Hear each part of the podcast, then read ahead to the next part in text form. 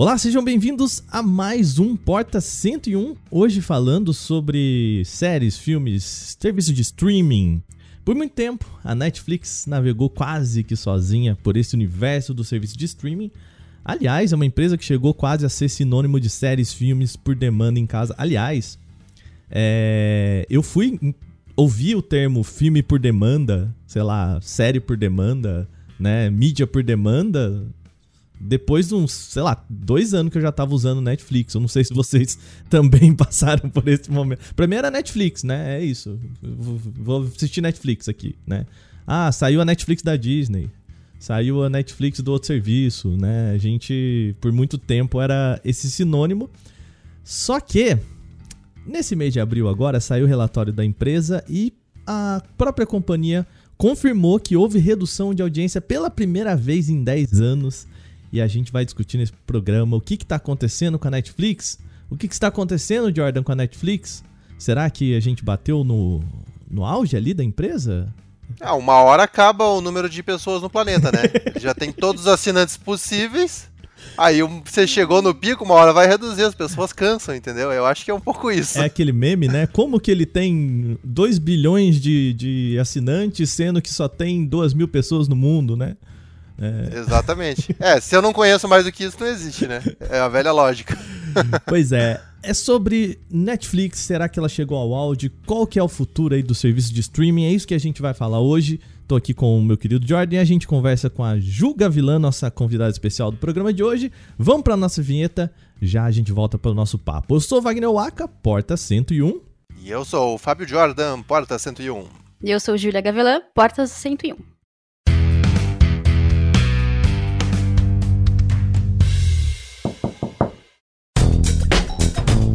Muito bem, antes de a gente começar o nosso programa, aquele aviso rápido. O dia da publicação do nosso podcast, Jordan, eu não sei nem se você sabia disso, Jordan, mas o dia da publicação do nosso podcast mudou, você sabia disso?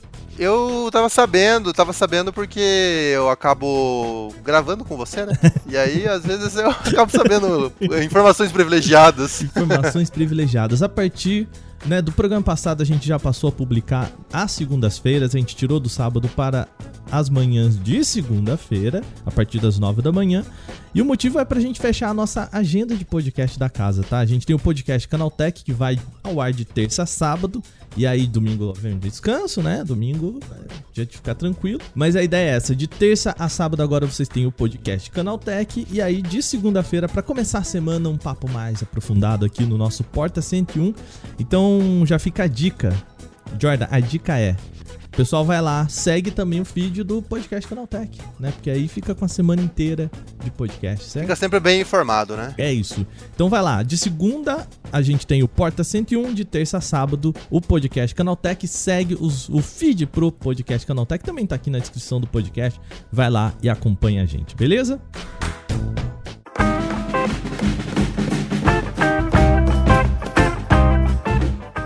Bem, vamos começar o nosso debate por aqui hoje. Mas primeiro começando, Ju, você que é, né, é novata aqui nesse podcast com a gente, conta um pouquinho quem é Júlia Gavilã. Eu trabalho com cinema, cubro cinema já há bastante tempo. Bastante tempo. Um tempo cansativo, mas bastante tempo. É, eu tenho um podcast chamado Mais Que Um Filme, que eu conto histórias sobre pessoas, gêneros, filmes. Basicamente, sou eu contando histórias para vocês. De um jeito legal, tá? Prometo que não é entediante. É, eu também tenho uma newsletter que se chama Além do Filme. É uma newsletter semanal. Toda sexta-feira eu faço um resumo para você das notícias mais importantes da semana do universo de cinema, né? E lá também, no, no próprio, na própria newsletter, eu também dou umas dicas do que vocês podem assistir, do que vocês podem se interessar, do que eu ando vendo por aí, do que eu gostei. Enfim, é uma curadoria que eu faço por ali. É bem legal. E você também me encontra no Twitter como Julia Gavilã. É basicamente isso. Lá eu faço, falo basicamente de cinema.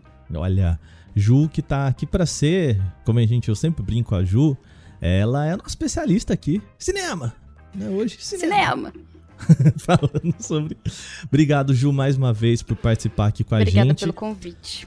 E Ju, eu já vou já vou jogar para você, né? Você que tá Hum. acompanhando é, apresentações da Disney que duram sete horas, né? Tá sempre acompanhando as movimentações das empresas por aí. A gente teve agora, né, no final de março, a apresentação da Netflix, né? A apresentação do relatório trimestral deles. E pela primeira vez em 10 anos de empresa que a gente tem, pelo menos essas apresentações de relatório e tudo mais, a gente viu a Netflix é, tendo uma queda de audiência bem considerável, né? Foram 200 mil assinantes, o que eles chamam, né, de... Eu acho engraçado, porque eles chamam de usuários pagantes, mas não é que nem Spotify, né, que tem uma versão gratuita. Uhum. É, É. pelo menos não por enquanto, o que já deixa um vislumbre pra gente, né? O que Uhum. que... Você consegue fazer pra gente um resumo do que, que a gente viu nessa, nesse relatório da, da Netflix? A gente viu bomba, choro, desespero. Mentira. É, Resumindo, né? Porque essas reuniões, esses relatórios são extensos pra caramba. E a gente tá aí pra, exatamente pra assistir, ficar três horas assistindo e depois fazer um resumo pra vocês. É, a Netflix, ela tem- sempre tem, como todos os estúdios, né? Eles fazem relatórios trimestrais, de resultados trimestrais. É, e no último resultado, né, desse último trimestre, a Netflix já tinha dado sinais de que não se teria o retorno que a gente andou vendo, pelo menos nesses últimos dois anos de pandemia, né? Que foi o boom da Netflix. Até porque também era uma situação que as pessoas estavam em casa, elas estavam sem entretenimento, né? Então, assim, a Netflix acabou virando uma alternativa. Só que nesse meio tempo, também ela, ela acabou tendo mais rivais no meio do caminho, né? E mais rivais com novos conteúdos também. É, a própria Netflix, desde o ano passado, eles já, já estavam sinalizando que esse número de assinantes ia diminuir, é, o- os novos assinantes ia diminuir por conta também da, dessa nova concorrência. É, mas nas últimas duas semanas eles já estavam sinalizando para os próprios funcionários da Netflix que, olha, esse, esse trimestre não foi legal Não, de assinantes. não foi bacana. Não foi uma coisa bacana de assinantes, exatamente. É, É, eu acho, acho bom, né, Ju, até pontuar pro pessoal, falando de assinantes, porque assim, no relatório eles até falaram que os. é, eles fecharam bem financeiramente. Né, por mais Sim, que tenha havido uma, uma queda, né? Porque, assim, né, a gente tá falando de uma empresa de capital aberto. Então, ou eles estão pensando em crescer muito, ou eles estão pensando em crescer pouco. Fechar no, no azul Uhum. já tá dado, né? É o mínimo, sim. Uhum. É. Exato. É, e na verdade é mais uma questão. Esses relatórios são muito curiosos quando você vai cobrir Hollywood, porque quando você vai ler sobre esses relatórios, né, você tem que sempre tirar a camada de emoção que eles adicionam, de tipo, meu Deus, deu tudo errado. Não aumentou as assinantes, diminuiu os assinantes. É, sendo que, na verdade, a Netflix ela realmente teve um aumento em outras regiões que foi a Ásia, que é uma coisa que a galera não tá falando. É, teve mais de um milhão de assinantes líquidos só na região da Ásia, que é uma região que eles realmente estão focados nesse momento.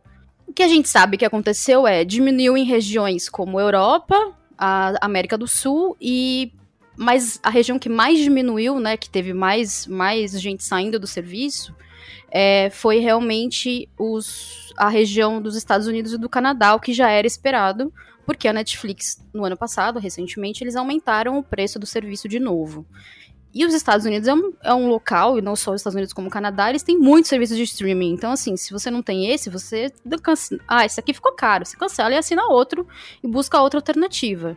É, a maioria das redes, por sinal, lá nos Estados Unidos tem os seus próprios serviços, né? Serviços que não tem aqui, tipo o Peacock, né? Tem serviços específicos é, da região que também se tornam outras alternativas. É, pra, Então, pra gente só, parece- só fazer. É, É, tipo, pra gente fazer um paralelo, o Peacock seria mais ou menos um Glo- Globoplay deles, assim, né? Que é de uma Isso. emissora mais local, né? De, Exato. é, se- seria um, um streaming mais local do, do próprio, né, do próprio Estados Unidos, né? É, exatamente. É um streaming deles, é, da região, que não tem interesse em expandir globalmente, não tem interesse em ser uma, um streaming, pelo menos assim, um interesse aberto, que eles tenham falado sobre isso para acionistas e tal. Não tem esse interesse.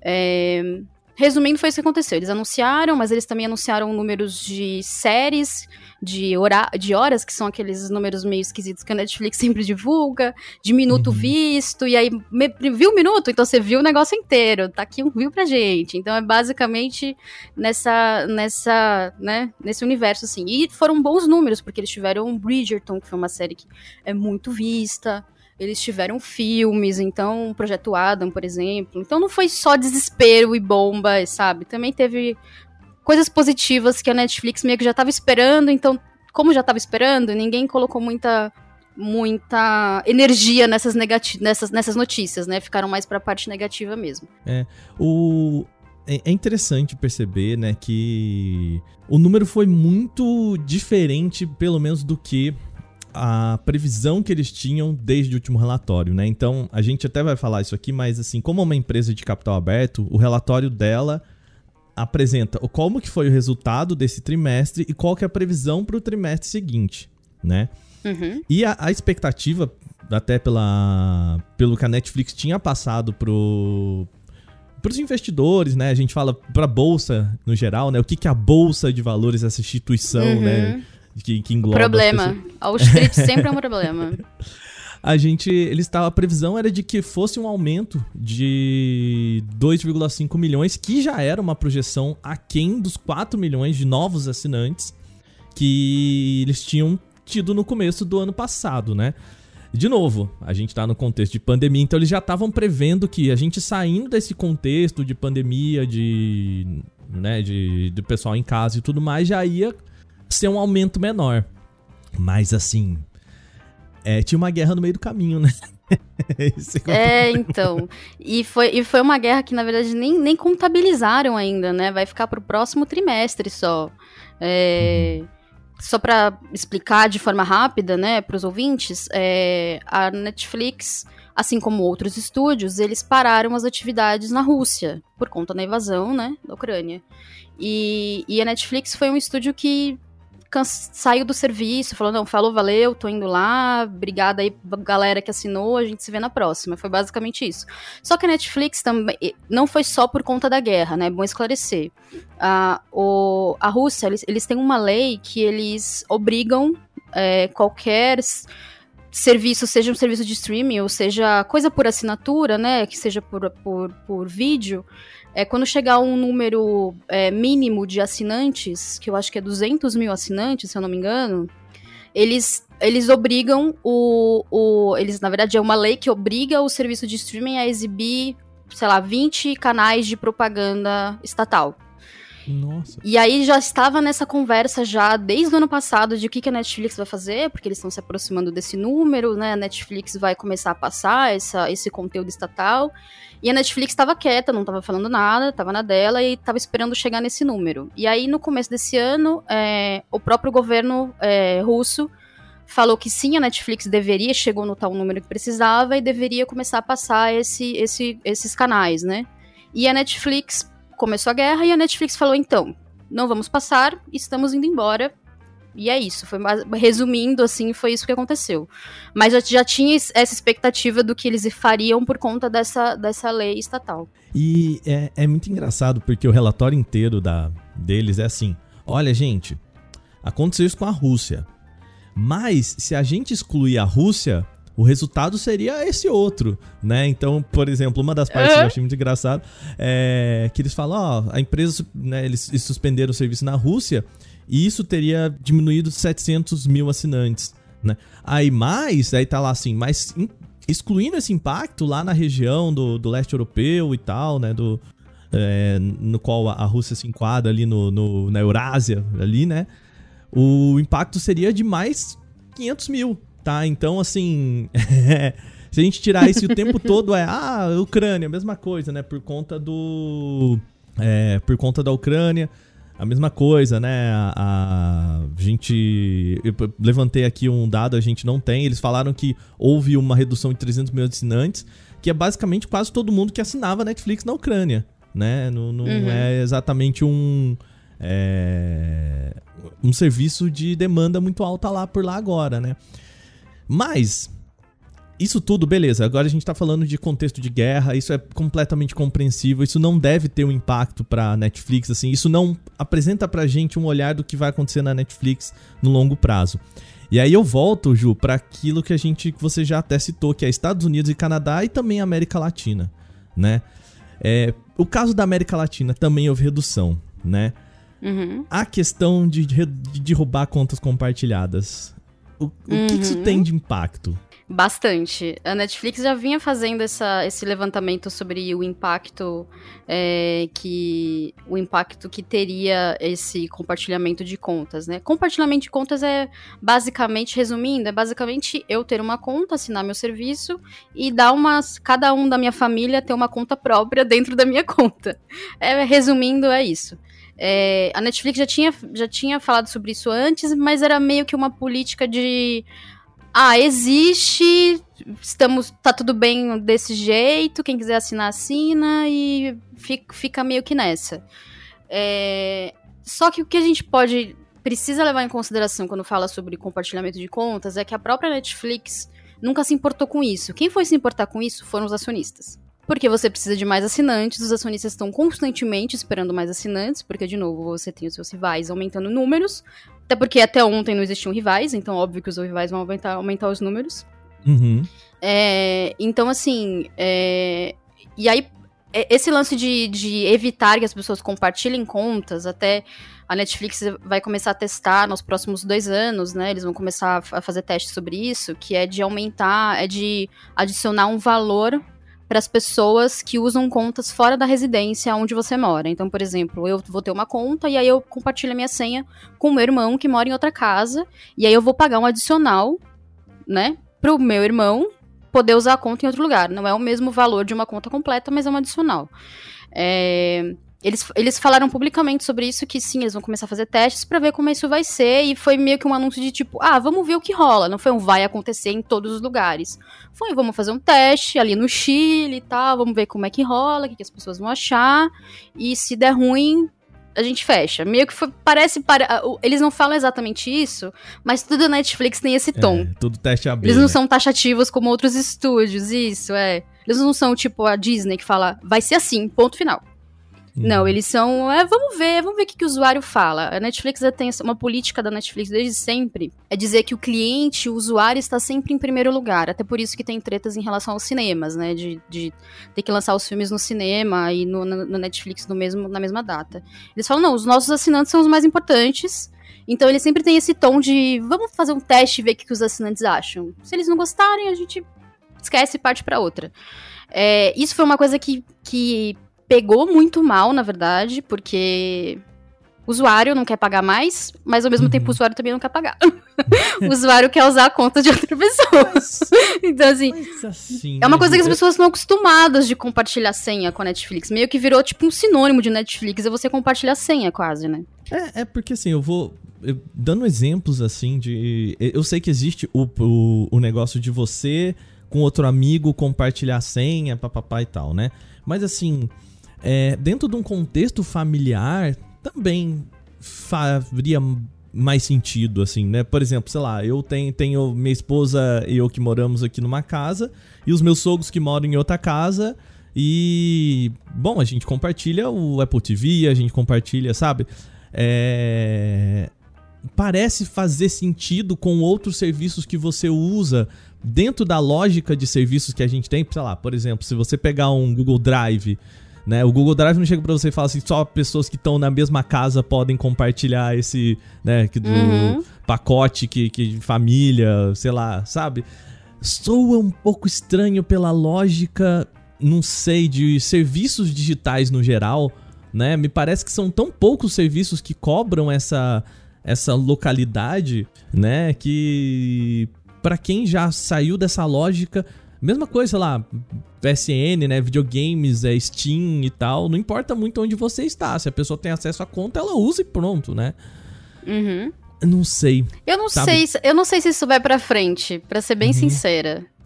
Para alguém que cobra Netflix desde sempre, eu não sei se é uma coisa que eles vão levar para frente, exatamente por conta dessa política de que o usuário vem em primeiro lugar. Eu acho que o último anúncio deles em relação a um novo plano que eles querem lançar é, faz muito mais sentido ir para frente, que é um plano com propagandas, faz muito mais sentido ir para frente do que eles falarem, não, agora todo mundo vai ter que ter uma conta da Netflix e ponto final. Não interessa se você, sei lá, se, se a sua mãe é sua vizinha, entendeu? E não tá na mesma residência, todo mundo vai ter que ter uma, uma conta. Eu não sei se isso vai. Até porque eles querem atrair as pessoas, né? Eles não querem afastar. Então. É uma, é... Coisa, é uma coisa bizarra isso aí, porque. Tipo assim, primeiro que cai um pouco no, na questão de rastrear o usuário para saber o número de IP e qual, uhum. qual tá acessando em qual casa e não sei o que. E, cara, tem N situações que não funcionaria assim, sabe? Porque, por exemplo, é, vamos supor que eu sou casado e a minha esposa precisa fazer um trabalho fora do Brasil. E aí ela quer continuar assistindo Netflix no período que ela tá fora. Vamos, vamos, supor que ela ficou duas semanas lá fora. E isso vai constar como se ela estivesse acessando a Netflix brasileira fora do país, infringindo a suposta regra deles de compartilhamento. Uhum. Mas, ué, a gente mora junto, só que no momento ela não está aqui junto.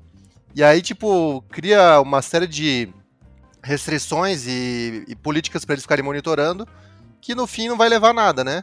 E que, se você for ver, é, esse número que eles falam de usuários pagantes é justamente porque eles consideram, tipo assim, contas principais. Uhum. Porque, tipo, usuários, perfis que tem dentro da conta, não são usuários pagantes. Uhum. São usuários sanguessuga que fica ali, né? Uhum. Agora, eu acho que o que preocupa eles não é, tipo, é, eu tá com a esposa ou tipo com mais as pessoas da família, tipo que nem o Waka falou, ah, o sogro, a sogra, não sei o que. Porque aí você tá tipo dentro do limite, já tem conta para 5, 6 perfis, né? Acho que é 5 perfis que pode. Que é aquela conta para até 4 streamings, que uhum. roda o 4K e não sei e o que. E que não é barata. Quero deixar bem claro. E que não é, é, é exato. Não é barato. Não é nem, não é nem um pouco barata. É, agora você.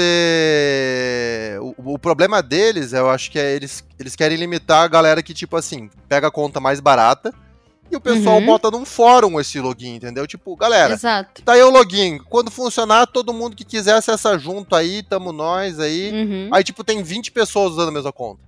É. Por 20 reais. Sabe? Os mesmos compartilha com amigos e tal. É, é isso que eles querem evitar é, mesmo. Não é, não, é a, não é a relação familiar, né? De você ter, sei lá, como, como o Aka falou mesmo, de ter eu e minha mãe compartilhando, eu e minha tia. Eu não acho que não é isso. É, é realmente isso de você ter uma galera que paga o valor mínimo que compartilha a conta com 30 Isso. pessoas, entendeu? Mas eu, aí eu acho que o lance deles é um lance interessante que uma concorrente faz, mas não é uma concorrente de streaming de vídeo, mas de streaming de música, o Spotify, eles fazem logins por e-mails. Então, tipo assim, você faz o seu plano familiar, todo mundo que vai ter uma conta do Spotify não vai ter um perfil dentro dessa conta, mas vai ter contas separadas com e-mails e senhas. O Tidal faz isso também, é. Isso, e atrela uma conta master, né, uma conta principal que vai permitir, tipo assim, beleza, nossa conta é familiar e são esses cinco outros logins que podem acessar. E aí, a partir disso, você tem um controle, porque aí você não libera, tipo assim, para 20 pessoas. Ah, qualquer um com a senha entra.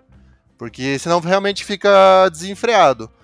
Agora, eles colocarem esse negócio de ah, vamos testar e ver se o pessoal vai querer pagar um valor. Ninguém vai querer pagar um valor a mais. As pessoas não uhum. aguentam pagar valor a mais.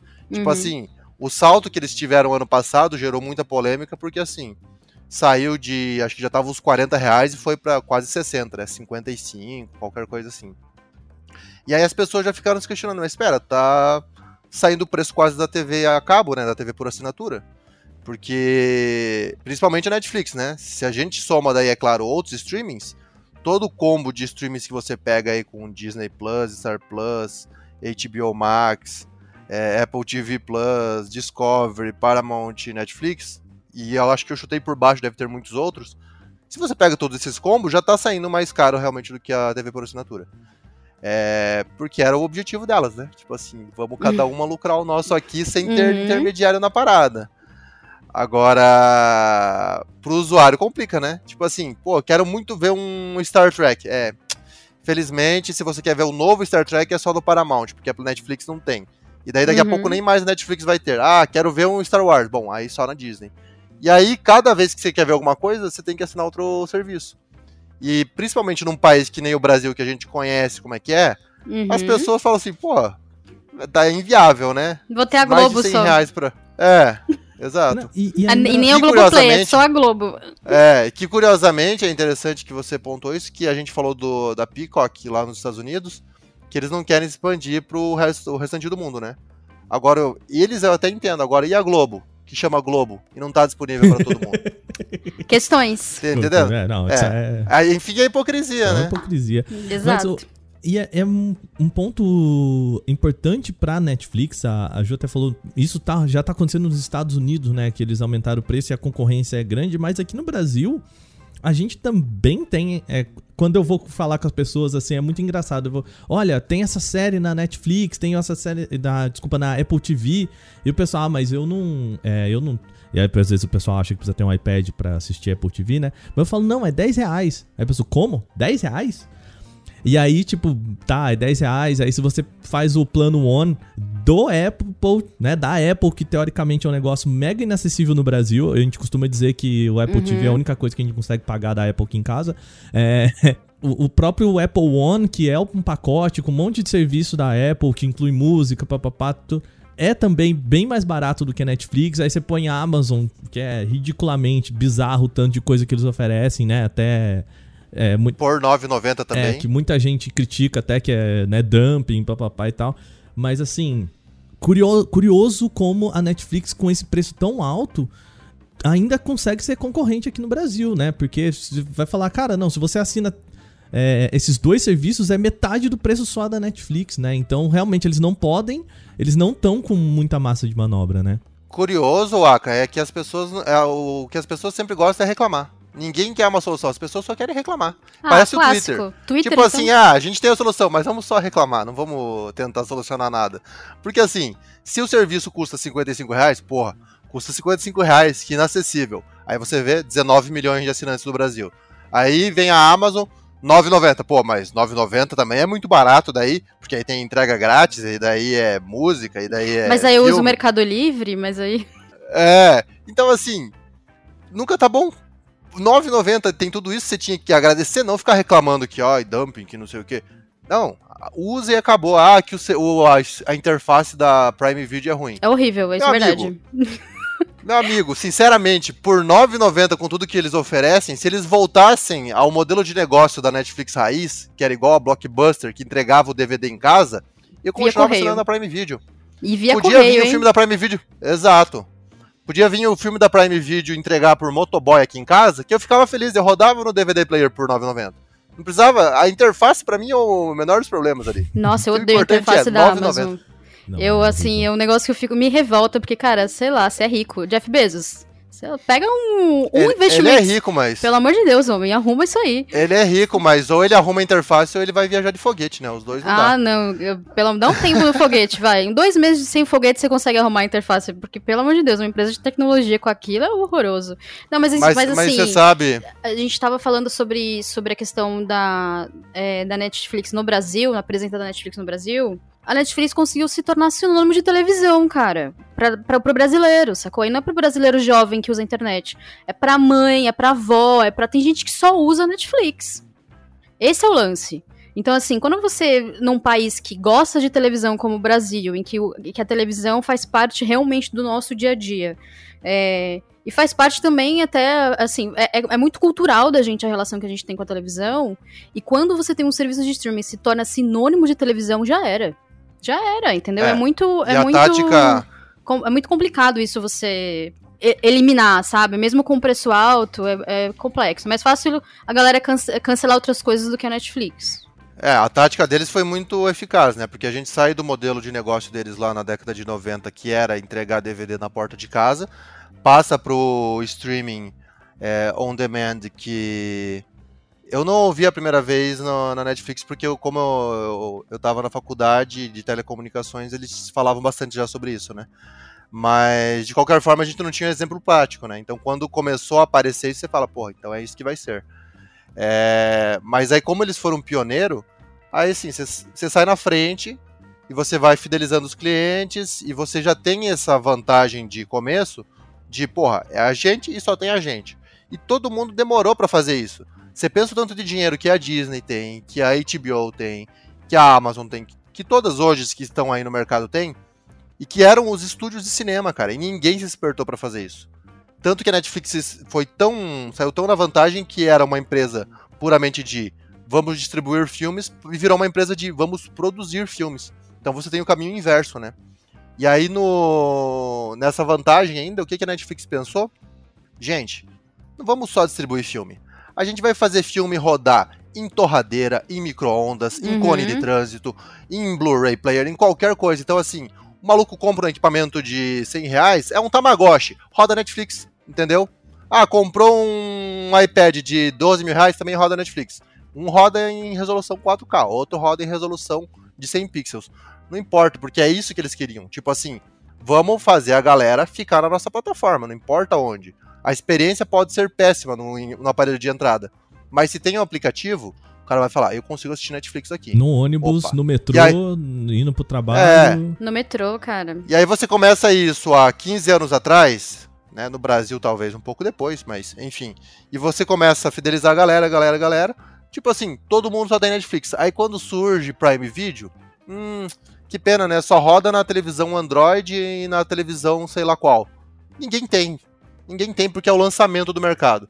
Aí a Amazon leva cinco anos para começar a disponibilizar, até criar o ecossistema da Echo, né? Fire TV Stick, não sei o que. Então, tipo assim, a Netflix ela foi é, cortando o caminho assim, não vamos criar dispositivo, vamos só fazer aplicativo e tacar em qualquer aparelho, enquanto outras empresas se enrolaram. E aí no Brasil é isso, né, que a Ju falou. É, virou um esquema de. É televisão. Sim, eu posso não ter uma antena em casa, ainda mais que teve essa transição do analógico pro digital, e as pessoas tinham que comprar um aparelhinho digital. Não vou comprar aparelhinho digital, vou comprar um Chromecast e vou tacar Netflix, velho. E aí virou isso, entendeu?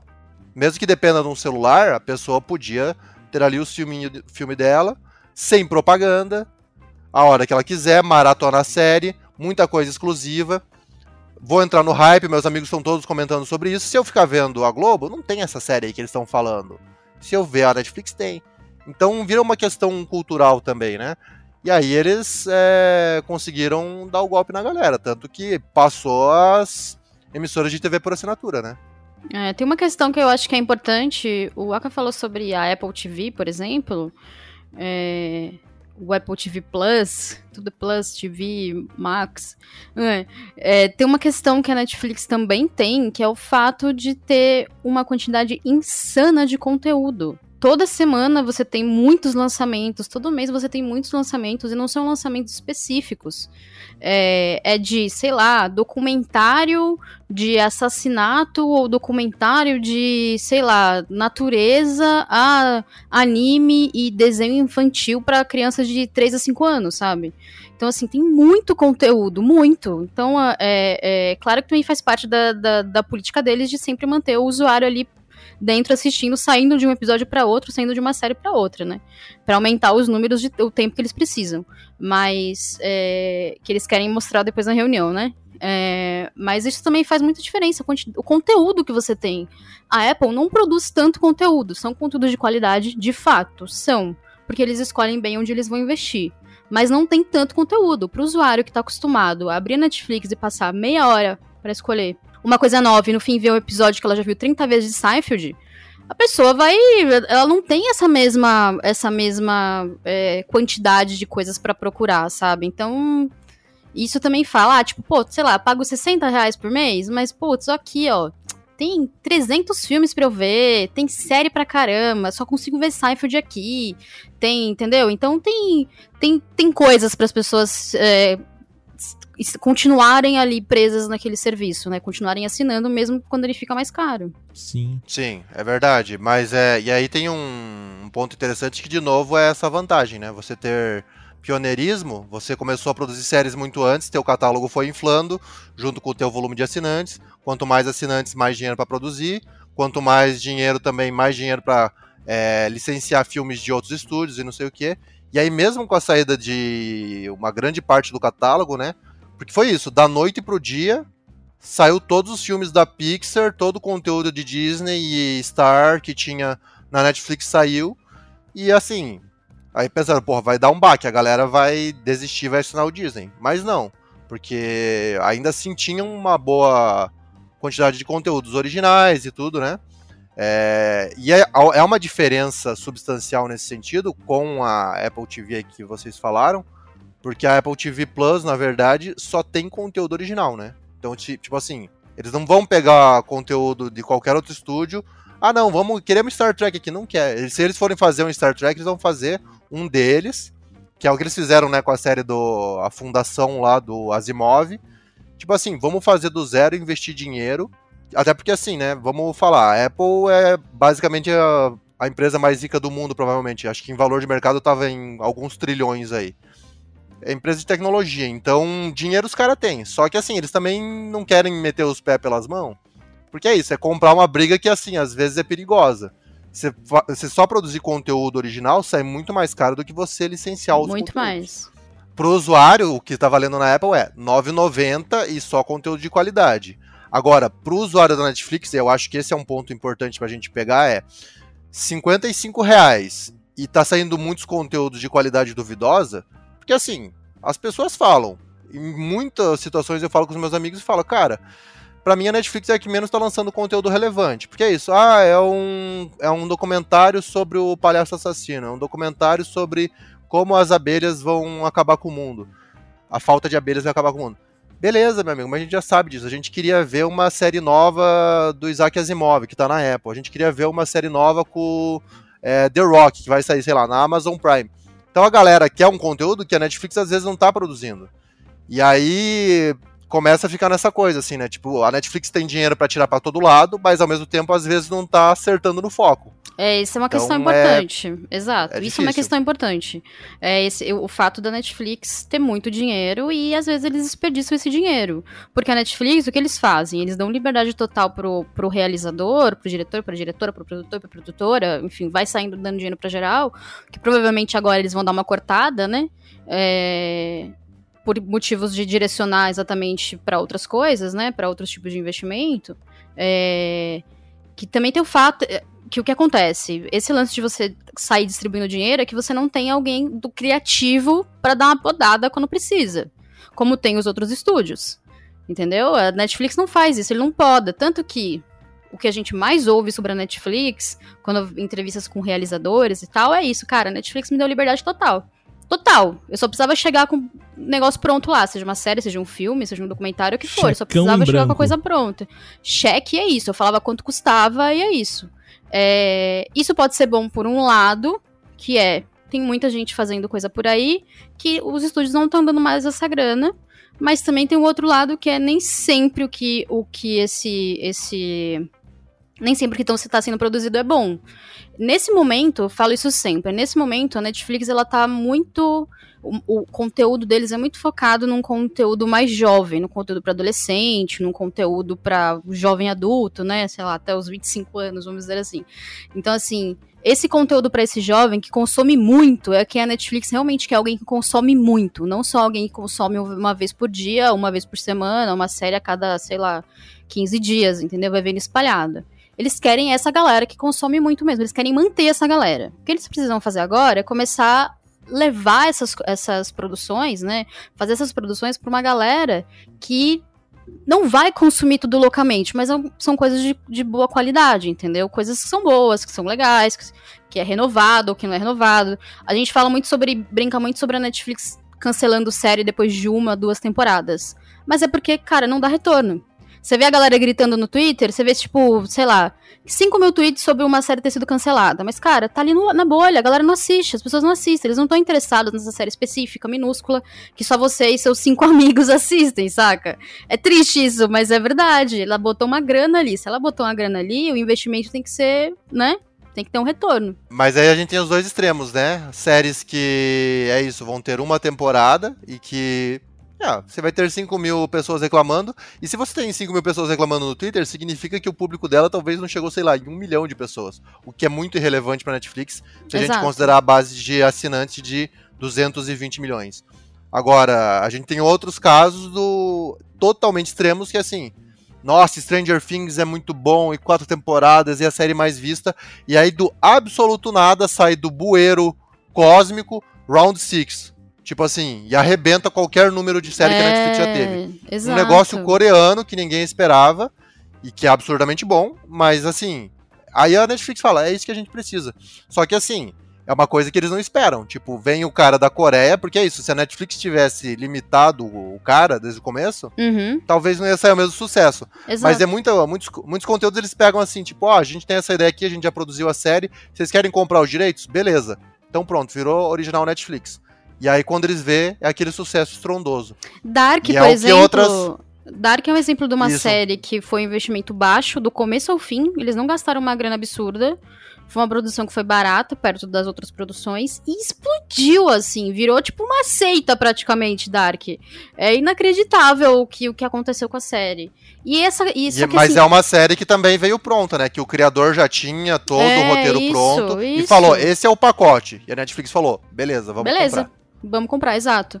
Eu- até por isso, o conteúdo, conteúdo asiático, né? O consumo de conteúdo asiático aumentou muito, né?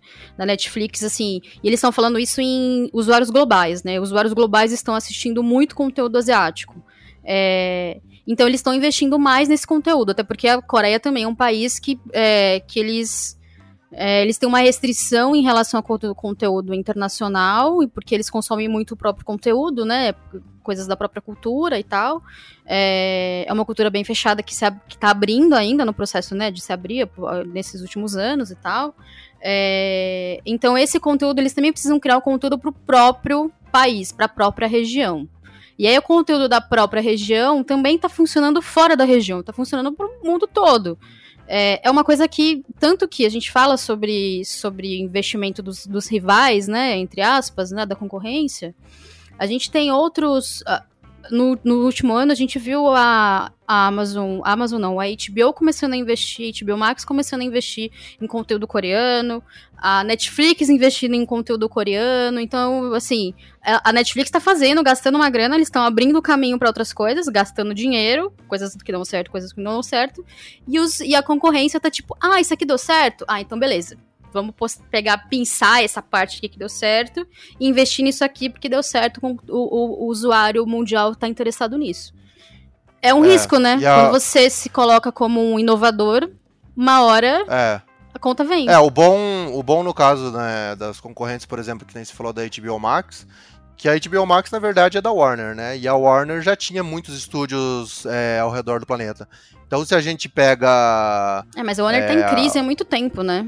A Warner Tá, passou tá de mão crise, nos, mas- nos últimos anos duas Nossa vezes Senhora. já.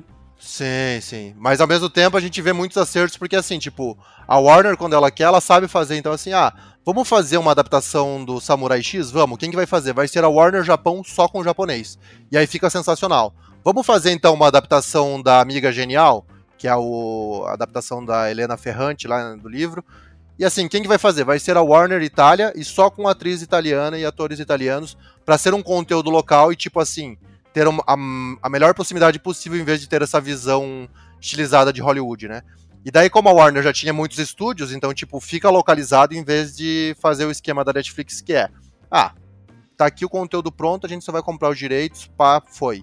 Né? Então, a Netflix, assim, ela tem os conteúdos originais, mas muitos estão com o selo e nem todos são estúdio Netflix, né? A gente vê produção de outros estúdios, que ela claramente É, mas é o normal. direito. É normal, na verdade. É. É. o que acontece, por exemplo, aqui na América Latina. A, a, a Disney, por exemplo, ele compra muito conteúdo daqui que o investimento é, tipo, só na compra, sabe? Paga no final. Paga no, Uhum. passa, tipo, passa no cartão aí, agora que acabou, entendeu? É mais ou menos nesse naipe. É, é porque o investimento Compra, aqui... compra no balaio, né? Vai na Exatamente, loja, você compra aquela no loja de balaio. saldão assim. É, mas Exato. Até voltando um pouco nessa, nessa questão de concorrentes e como outras empresas trabalham isso também, o que me parece até com a entrada da, da Disney nessa brincadeira é que o catálogo pelo catálogo não parece ser o suficiente, né? É, a gente viu, sei lá, Disney entrou, não dá pra gente discutir que Disney tem um pacote ali muito interessante, né? Principalmente pra criança. É, mas entrou e beleza, tá. E agora que eu assinei, já assistia, já vi 10 minutinhos de tudo que me matei, matei saudade de tudo que eu queria. O que que eu assisto agora, né? E que talvez a Apple TV saiba trabalhar e, e tá apanhando um pouco, né? Porque tem aquele negócio assim de. Até o. o eles falam muito sobre retenção no relatório da, da Netflix, né? De pro, retenção parece ser uma palavra muito importante para eles, exatamente porque, né, gente? É, se você abre Apple TV Plus, você percebe que toda a série deles, ah, toda, episódio toda sexta, episódio toda quinta. Porque é essa, né? Eles querem que você fique abrindo o aplicativo no, no, diferente da Netflix, que não, beleza, a gente vai soltar. Como a gente tem, sei lá, 15 lançamentos por mês, a gente precisa que esse lançamento exploda por 3 dias, 4 dias, que o Twitter transforme em Bridgerton por uma semana. Ah, mas depois sumiu. Tudo bem? Fez a, a onda Bridgerton que a gente queria, que vai gerar uma cauda uhum. longa. E, e, e, legal, né? É, faz que, que, que, as pessoas abram e, e, consumam de forma meio frenética toda semana, né? O, acho que um ponto importante da Netflix é perceber como a regionalidade das coisas é importante, né? Uhum. E então, assim, La Casa de Papel explodiu como uma série espanhola, pum, né? Foi, ele, eles vão exportando esses esses pequenos gigantes, assim, porque se a gente for pegar as coisas que explodiram da Netflix nos últimos anos, lá Casa de Papel, Dark, é, Round Six, The Crown. The Crown, assim. Que é inglesa, né? É, nada saiu dos Estados Unidos, né? Propriamente dito ali da, da, do quintal deles, né? Não foi nem produzido lá. Muita, muitas delas nem em língua inglesa, né? O que mostra essa. É, esse jeito da Netflix de saber também falar, beleza, então vamos, vamos aproveitar as coisas de interessante, já que a gente pulverizou tantas coisas pro mundo todo, vamos pegar só o melhor do melhor aqui e promover isso que é, se torna meio que, sabe, Máfia dos Tigres, assim, que você fala, deixa eu começar a ver, porque é tão diferente, de repente você fala, cara, eu tô no episódio 10, porque eu comecei a ver para ver se era meio diferente e, e é tão diferente, tão fresco, né? Que não precisa nem necessariamente ser tão bom assim. Sim, eu tô falando com você lá, Casa de Papel. É, mas é intrigante, né? Mantém você. Tem aquele, aquele sistema Netflix. Talvez a Netflix consiga unir essas duas coisas, sabe? O catálogo para quem quer assistir pela quinquagésima vez, sei lá, Friends. Eu não sei nem se Friends tá na Netflix, mas. É, não, sabe? tá na HBO. Sei lá, qual que é a série de, de snack da. da... Seinfeld. Seinfeld, né? só tem na, na Netflix. Sabe? Pessoa que... Eu mantenho a Netflix só pra. Eu só Olha tenho a Netflix pra ver Seinfeld. É, a pessoa que assiste Seinfeld no almoço pela 15 vez. Exato. E também tem a pessoa que quer sempre alguma coisa nova, né? E tem a opção de dar um shuffle ali na Netflix e assistir alguma coisa nova que pode não ser tão boa quanto provavelmente vai ser no Apple TV, que é, é ali, né? Pego na pinça produzido e pensado e com selo de, entre aspas, qualidade Apple TV, né? É, mas que a, talvez seja mais abrangente, né? Talvez Apple TV seja muito, ah, hoje eu vou abrir um vinho, comer um queijo, né? Muito, sabe, aquela pessoa. Uhum. Não, aí, aí você não tá descrevendo a Apple TV, você tá descrevendo o MUBI e o Belas Artes à la carte. Eu amo o MUBI, ok? O MUBI pra eu, mim é o eu, melhor serviço. Eu tenho, eu tenho Belas Artes à la carte porque eu gosto de ver Kurosawa, entendeu? Aí. É, Mas então. aí sim, aí eu vou abrir, não vou abrir meu vinho, vou abrir o meu saque, uhum. vou solicitar um delivery de sushi pra eu ver um filme de Corretíssimo, samurai, é assim que se faz. Mas eu acho que o Aka falou sobre esse, esse lance da concorrência, né? É, é, quando o Star Plus, o Star Plus não, o Star Plus é internacional, né? Quando o Disney Plus, que eu chamo Plus 1 e Plus 2, é, minha intimidade com eles. Quando o Disney Plus estreou nos Estados Unidos, ele estreou já com Mandalorian. Pá! Aí, pessoal, Mandalorian já veio com um selo assim. A gente tem todas as nossas marcas aqui e a gente ainda tem também aqui uma coisa inédita Star Wars, que a, gente já tá meio Baby cansado, Yoda. mas era inédito Star Wars. Hum. A gente tem Baby Yoda e tal.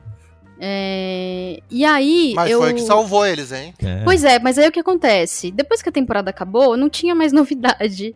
E aí um monte de gente cancelou a assinatura e só voltou no ano seguinte, quando saiu uma nova temporada. E aí eles falaram: não, tá bom, a gente tem que aumentar um pouco o ritmo de produção de coisas, porque não vai dar muito certo se a gente ficar perdendo, né?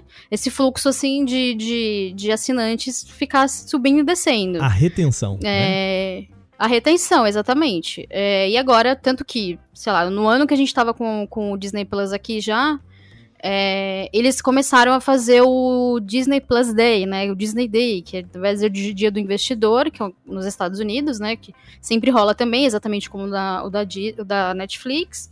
Só que o da Disney, a Disney, como tudo, a Disney faz um evento, né? Pá, coloca com um trailer novo que a galera pode ver, coloca com. faz toda uma uma, uma coisa para criar uma expectativa, porque a Disney vive de hype, de hype não tem jeito, eles precisam de hype, eles precisam que as pessoas falem sobre as coisas, eles precisam que a, as conversas em cima das marcas deles continuem existindo pra ter gente assistindo e consumindo o material. E aí isso virou um evento, e, e, e, essa que foi a lição que a Disney aprendeu. Falou, tá, a gente não precisa fazer conteúdo constante, constante assim, conteúdo, lançar conteúdo, 30 conteúdos por semana, mas a gente precisa pelo menos ter lançamentos por mês, e lançamentos ligados a nossas marcas, ou lançamentos ligados a coisas que a gente sabe que pode dar certo. Seja a marca, seja, seja o Disney adolescente, né, que é a, a marca que, de, tipo, Disney Channel, né, que são aquelas séries bem para adolescentes, seja conteúdo infantil, ou seja, então, conteúdo para adulto ligado a Star Wars, ligado a Marvel, que agora o consumo de Marvel é constante, né? É exatamente o que o Aka falou. Nem sempre é bom, né? Uhum. Não quer dizer que é bom também. Eles ainda fazem. Eu acho que a Disney ainda tá no meio termo entre criar conteúdo suficiente para manter as pessoas ali, mas nem sempre criar um conteúdo de qualidade, apesar deles ainda selecionarem o que eles vão fazer e não saírem fazendo loucamente. É, tem coisas que não são tão boas, mas ainda consome as pessoas estão assistindo porque é ligado a grande, é ligado à grande marca e essa acaba sendo um ponto para eles que é positivo. A Netflix, ela tem a marca Netflix. Eles têm, eles são a marca. Então é uma outra, um outro tipo de relação. A Disney também é, mas, né, nem tudo que a Disney faz é tão consumido constantemente. Mais dois pontos, né, interessantes. O primeiro é que é, essa estratégia da Disney é, teve uma repercussão um pouco estranha, né? Tipo assim, demorar um ano para chegar em vários países como o próprio Brasil. E isso é claro que afetou o número de assinantes. Então, assim, no primeiro momento eles fizeram um teste local para ver questão de servidor, não sei o que, e você espera um ano, não sei o que, para localizar conteúdo, blá blá blá. Só que aí no segundo ano, quando você chega efetivamente em outros países, você tem aquele boom de assinantes, né? Tanto que em 2021, que aí acho que já fazia três anos, acho que era três anos né, total do serviço da Disney Plus, é, eles fecharam com, sei lá, 130 milhões de assinantes. Então, cresceu, se você pensar, Netflix em mais de 10 anos, 220 milhões, Disney em 3 anos, 130 milhões, é um crescimento expressivo realmente. Agora, é claro que a Disney é, é isso, ela se apoia no nome Disney, mas ela tem um apoio absurdo que é Marvel, uhum, principalmente que é, é, é, assim, a Marvel ela teve um certo problema nos últimos anos com a pandemia, porque tipo, você deixou de ter aquela onda de filmes chegando no cinema que fazia todo mundo ficar hypado, não sei o quê, e você teve que focar no catálogo. E agora ela pode fazer a dinâmica de tipo assim, gente, você quer acompanhar a história inteira? Então, metade da história vai ser série na Disney Plus e metade vai ser em filme no cinema. Porque aí os arcos vão se interligando e tipo assim, ah, é um detalhezinho, se eu perder tal história aqui não faz diferença. Mas pro fã hardcore faz muita diferença. E aí o fã ele vai consumir a HQ, vai consumir os bonequinhos, vai consumir o jogo do Guardião da Galáxia, vai ele vai querer ligar tudo. Então é, é nisso que a Disney se é, confia Ganha muito. Também, e né? ela também confia muito nesse sentido também na, no universo de Star Wars. Tipo assim, ah, o Mandalorian, não sei o quê. O que pra Disney não importa. É venda é casada. É, é o é, George é Lucas o... vendendo, fazendo boneco tá pra atrás, vender. Tá, tá, na minha estante aqui. É um Filme Lego da boneco. nave do. É uma nave do Mandalorian aqui que custa mais de mil reais no Brasil. Então, tipo assim, bicho, se você assinar ou não assinar, é 20 reais que sai por mês. Mas se você compra uma nave da Lego por mil reais licenciada pela Star Wars, tipo assim, é uma grana absurda que chega no bolso deles. É, pra mas todos você vê os bonecos. Que Sim, mas você vê como é complexo isso, né? Porque eles têm dois serviços de streaming internacionais, que é o Disney Plus e o Star Plus. É o Star Plus que tá recebendo conteúdo do Hulu, né? Com atraso. Importante deixar isso claro, né? Que tem um atraso, nem tudo chega exatamente sempre, sacou? É, na data certa, quando estreia lá, mas eu acho assim, resumindo, é, eles não têm essa. Eles estão tão apoiados em marca que o Star Plus aqui é um, um serviço difícil de você lidar, porque eles precisam apoiar isso nos conteúdos esportivos. Porque o conteúdo do Star eu... Plus. O conteúdo do Star Plus para um, pra um público que não quer assistir. É, que tá acostumado com a Disney para assistir coisas específicas como das marcas.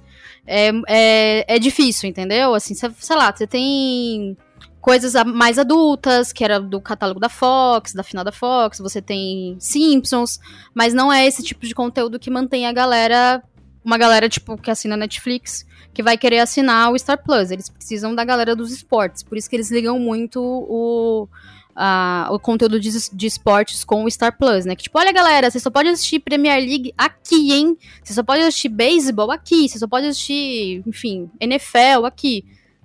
É, eu, eu ignoro o Star Plus nesse sentido, porque é, é, provavelmente o segundo serviço que eu mais uso. Eu uso muito eu também. Assisto, eu uso quase todo dia para ver How I Met Your Mother. E adoro todos os conteúdos da FX. Então, assim, American Horror Story para maratonar. É, aí tem o Chuck. É, Walking Dead eu já não gosto faz muitos anos. Eu vi acho que quatro temporadas, mas é, de legado serve, né? É um legado importante que é, teve o Walking Dead e ainda tem muitos fãs que assistem, né? Tanto que derivou em outras séries. É, e no Brasil, eles fizeram um lance genial de fazer venda casada dentro do Mercado Livre, né? Uhum. Assinou que como eu assino, por sinal. 6? Eu assino eu assim. Também, nível porque 6, se não fosse pronto. pelo Mercado Livre, eu ia falar, ah, não, cara, vou, não dá. É, porque ia ficar um preço é, bem salgado. Exatamente, é. dois serviços. Achei burrice fazendo dois serviços aqui? Achei. Deve, deveria ser uma aba? Deveria. Mas já que saiu assim mesmo, tá tudo bem. Tá tudo bem.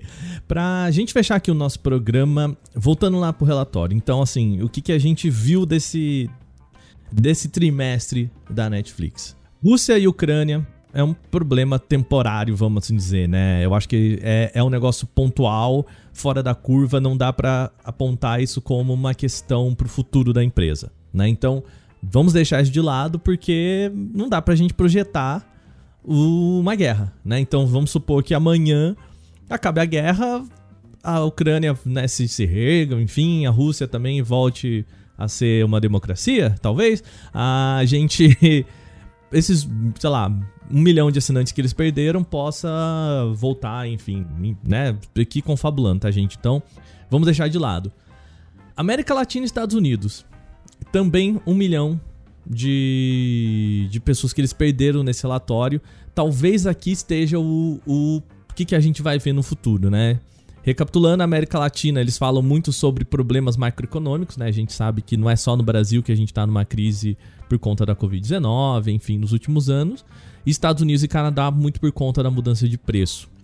Dito isso, nesse macro, é, a Netflix já está projetando para o próximo trimestre também, pegando aí um, um, pouco da guerra, ainda que eles imaginam que vão sentir isso é, mais para o próximo trimestre, uma redução de 2 milhões é, de usuários. Né? Eles estão fazendo uma previsão de perder mais 2 milhões de contas de pagantes, né? Aí eu jogo a pergunta para a gente finalizar para você, Ju, e para você, Jordan. O que, que vocês acham que acontece com a Netflix agora? Batemos no auge, é, a gente vai ver uma Netflix mais estabilizada, crescendo menos do que a gente viu nos últimos anos, ou esse foi só um, um momento de, de balançada? É, eles devem voltar aí para cima e, e, ainda fechar é, esse ano como assim um ano mais estável, mas aí volta e, e vambora. O que, que vocês preveem? A meu, ver, a meu ver, a previsão é de queda. Porque é isso, você chega num ponto, num auge, em que fica muito difícil você convencer novos assinantes, principalmente quando você começa a debater pontos como você vai pagar e você ainda vai ver propaganda. Ou você vai pagar e mais, você vai pagar mais do que você já paga porque você quer compartilhar. É, então são pontos polêmicos e pontos que assim, tipo, ah, Estados Unidos está reclamando que subiu de 5 dólares para 10 dólares. Não sei quanto tá lá. Vamos supor que seja isso. Agora, no Brasil, que já tá, sei lá, 55 reais a versão 4K, que às vezes é o que muita gente quer, porque assim, é isso, né? Você tem também os tiers, né, as faixas que eles colocam de não apenas usuários, mas qualidade. E assim, eu quero aproveitar em 4K, então eu tenho que assinar obrigatoriamente o mais caro, que sai 55 reais e que acaba ficando inviável. E aí, assim, uma coisa é 5 dólares ou 10 dólares para o americano que tem o salário mínimo de mil dólares, outra coisa é 55 reais para o brasileiro que tem o salário mínimo de mil reais. Então, assim, proporcionalmente, é muito mais caro você ter a Netflix no Brasil. E se ficar mais caro, vai reduzir o número de assinantes. Isso globalmente falando, porque é, é isso, com o tanto de opções, as pessoas vão acabar migrando. Não importa o quanto seja legal você ter o Seinfeld à disposição, o quanto seja legal que tem lançamento toda semana. Porque é isso, ah, beleza, só que assim, eu quero lançamento toda semana, mas eu também quero lançamento de, de qualidade. Então, às vezes é melhor eu ter o lançamento da Marvel e do Star Wars, ou os lançamentos da Apple TV, né? Que nem se falou, pacote por 25 reais com Apple Music, Apple TV, iCloud, jogos, não sei o que, é, do que eu ficar pagando o dobro desse valor para ter só as séries da Netflix, blá blá blá blá blá blá. Então, é, na minha opinião, a previsão é de continuar caindo, é, principalmente se eles não resolverem em questão de qualidade. É, pode ter várias séries que impactaram globalmente nos últimos anos, mas é difícil, né? É difícil você querer convencer assim. Eu acho que a febre não é a mesma de La Casa de Papel e a febre do, da Marvel, entendeu? Que é uma febre que dura décadas. Então, assim, o que vai ser La Casa de Papel daqui a 10 anos? Vai continuar bombando que nem a, a Marvel bomba no cinema? Não sei. Mas a Marvel é... tem conteúdo constante, né? Tem essa diferença Exato. também. Uma é uma série então, fechada. É isso que eu digo. É, então, mas é isso que eu digo, a Netflix não tem nenhum conteúdo assim. Ela tem vários conteúdos legais separados, mas nenhum que elas criaram um universo tão grande e que convença as pessoas a não só vamos consumir streaming, vamos consumir cinema, vamos consumir merchandising. Então, então mas até onde bonequinho, né? Essa, essa é uma outra questão que é um problema da Disney. Até onde o usuário vai continuar, ou, ou o espectador, vai continuar empenhado em investir tempo e dinheiro em, em serviços de streaming, em série, em filme, em mercadoria. Em série, em filme e mercadoria. Isso também é um problema que vai acabar virando pra Disney até. Tanto que a, a, o, o, conteúdo que eles fazem pro, pra Marvel, né? O conteúdo da Marvel Studios, que eles fazem pro pro streaming não tem tanto impacto quanto, quanto o conteúdo por cinema. Então também é uma outra questão que uma hora a Disney vai ter que começar a lidar também, é, que, é, esse, que é a estafa do conteúdo. O público, ele fica com estafa, Sim. uma hora acontece, normal. É, mas aí que eu acho que é a, a tática deles de ir criando novos arcos, etc. Então, tipo assim, já existe Marvel, vamos lançar os Eternos, vamos lançar o Chang-Chi, trazer outros personagens que não existem. Então, é um universo que está em constante expansão, e assim, a gente tá falando só de streaming, filmes no cinema e merchandising. Mas se você expande como a Marvel tem essa possibilidade e o Star Wars também tem para games, cara, é uma bolha absurdamente grande. Então assim, e aí a gente vê assim, não tem mais como a Marvel crescer. Nossa, Vingadores foi o auge. Aí vem tipo Spider-Man, entendeu? Ano passado, o recorde absurdo, estoura tudo que podia estourar final de pandemia é cinema lotado, é vamos ver Spider-Man. Então, assim, e eles podem reinventar o quanto eles quiserem. O primeiro Spider-Man surgiu lá em 2000. E mas aí, é tipo, coitada da Sony, do... só tem Spider-Man. Tudo bem, mas aí, ultimamente, quem tá ganhando, quem tá ganhando esse dinheiro, é, no fim das contas, agora é a Marvel, porque a Sony é, mais ou menos. Né? Cagada. Né? É, as duas é, Sony, a, é meio a meio. A Sony, mas eu digo, a Sony tava fazendo cagada. Aí a Marvel falou: a gente entra, a gente faz dinheiro, mas a gente vai tocar o barco. Aí é, faz, é, mas fica legal. Uma, era uma, era uma, uma cagada que dava dinheiro também, né? Não é como se tivesse, Isso. sabe? Só e a Sony tem uma tá, coisa que os outros estúdios não têm. A maioria dos outros estúdios tradicionais não tem. Eles fazem. A, a, o estúdio de cinema da Sony é uma fração do que é a Sony. Então eles podem investir, eles podem, sabe, um retorno diferente, uma relação diferente. É. Pra eles é genial, né? Porque aí converte também no jogo do Homem-Aranha pra PlayStation, exclusivo é, também. Uma, é, é, exato. Então, mas eu quero dizer, é, veja que a gente tá falando de Homem-Aranha e levando para um lado em que só a Disney tem isso. Nenhuma outra produtora de streaming pode fazer o mesmo, mesmo lance assim. Vamos investir em vários segmentos. Não vai. Tipo assim, qual conteúdo da Amazon, da Apple ou da Netflix que vai ser levado para games e para merchandising nesse nível? Nenhum. E, a, e é isso que eu falei, duas décadas e o Spider-Man continua vendendo. O outro boneco que pode fazer isso é o Batman, que sempre tem, né? Os filmes aí tá relançando pela quarta, quinta vez. É, jogo eles sempre vivem relançando e sempre funciona.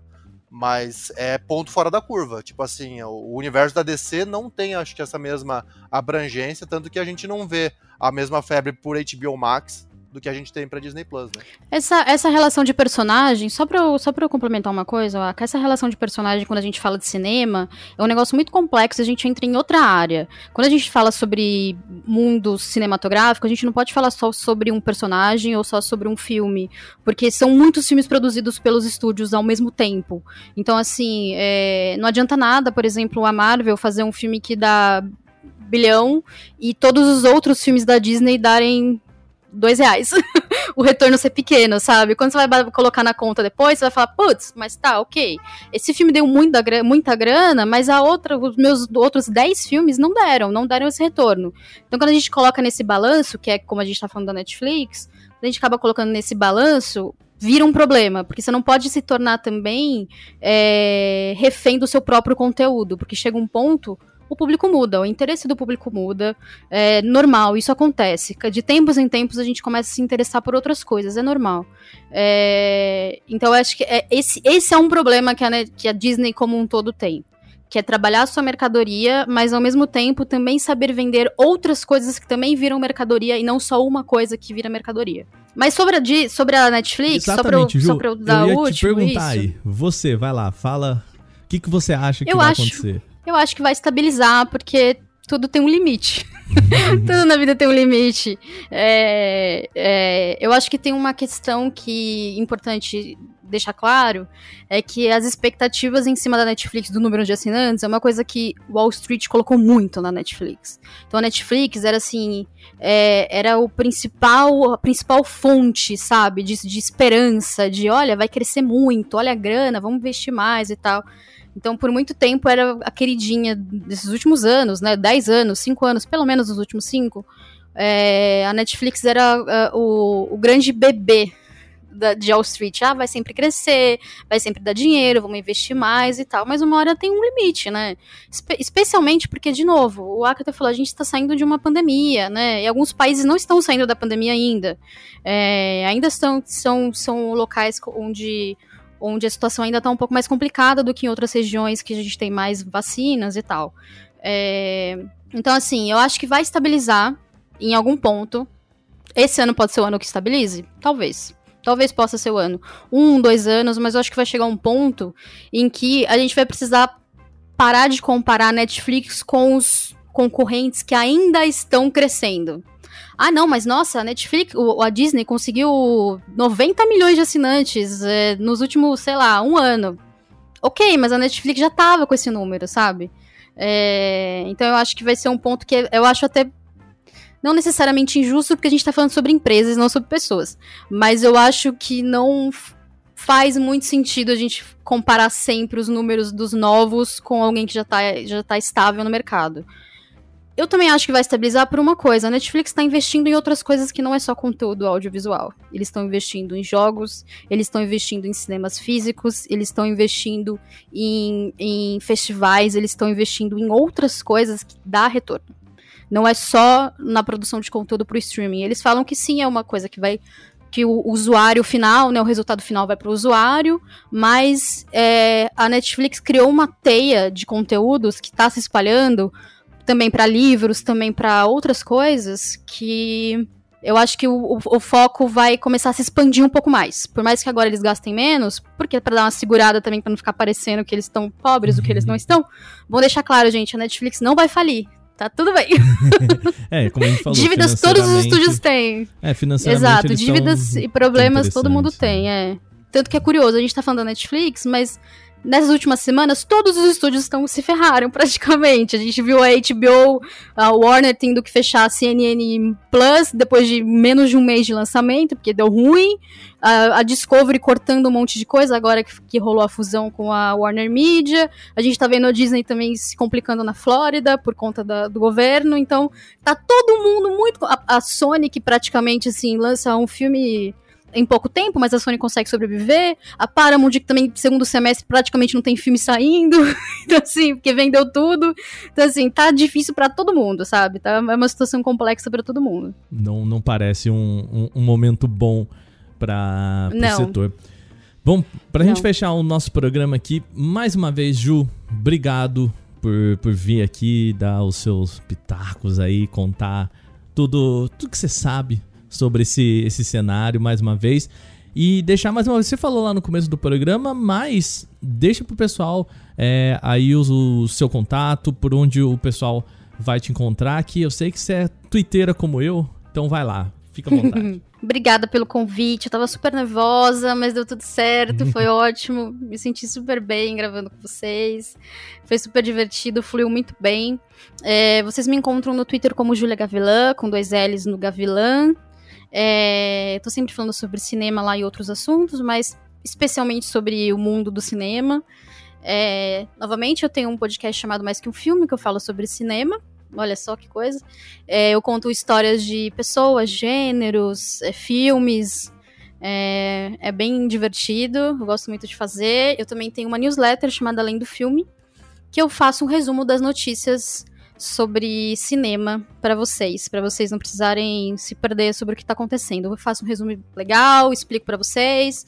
Prometo para você que é bem, é, é bem divertido. Muito show. Lembrando vocês que para conversar com a gente aqui no nosso podcast é muito fácil. Você só precisa mandar um e-mail para podcast@canaltech.com.br. A gente tem recebido e-mails do pessoal, é, muito mais falando sobre o podcast Canaltech, mas uma turma também falando sobre o Porta 101. Então manda e-mail, fala tema que vocês gostariam de ver aqui, convidados, quem que a gente podia chamar para participar também. É, a participação de vocês é sempre muito interessante. Jordan, fala pro pessoal como é que a turma te encontra aí nas redes sociais. Boa! A turma me encontra no Twitter, é, no arroba Fábio Jordan Show e também no Instagram, no arroba Fábio Jordan. E também volte e meia toda semana no Canaltech, youtube.com.br Canaltech. Tamo lá sempre apresentando. E é isso aí, obrigado pelo papo aí, sempre bom, sempre produtivo. E é isso, né? Vamos continuar assinando todos, então, que é o jeito para assistir tudo, né? E não uhum. assistir nada ao mesmo tempo, porque é muita coisa. Pois é. Vocês me encontram pelas redes sociais por Wacalves, mas eu sei que às vezes é complicado, você não quer parar para procurar. Lembrando, tá tudo aqui na descrição do nosso podcast para você encontrar ah, os links da Jus, nossas redes sociais e também, claro, as redes sociais do Canaltech. É só você procurar por Canaltech em todas elas. Estamos no TikTok, é, Twitter, Facebook, Instagram, Quai, né? Tem vídeo Quai, olha aí, tá? Tamo lá também, estamos pulverizando todos os nossos conteúdos, então vai lá, procura pela gente. Tá joia? Mais uma vez, então, obrigado a todos vocês que acompanharam a gente até o finalzinho do podcast. Semana que vem tem mais agora, segundas-feiras, a partir das 9 horas, aqui no feed do Porta 101. Então, até semana que vem. Um beijo para vocês. Tchau, tchau!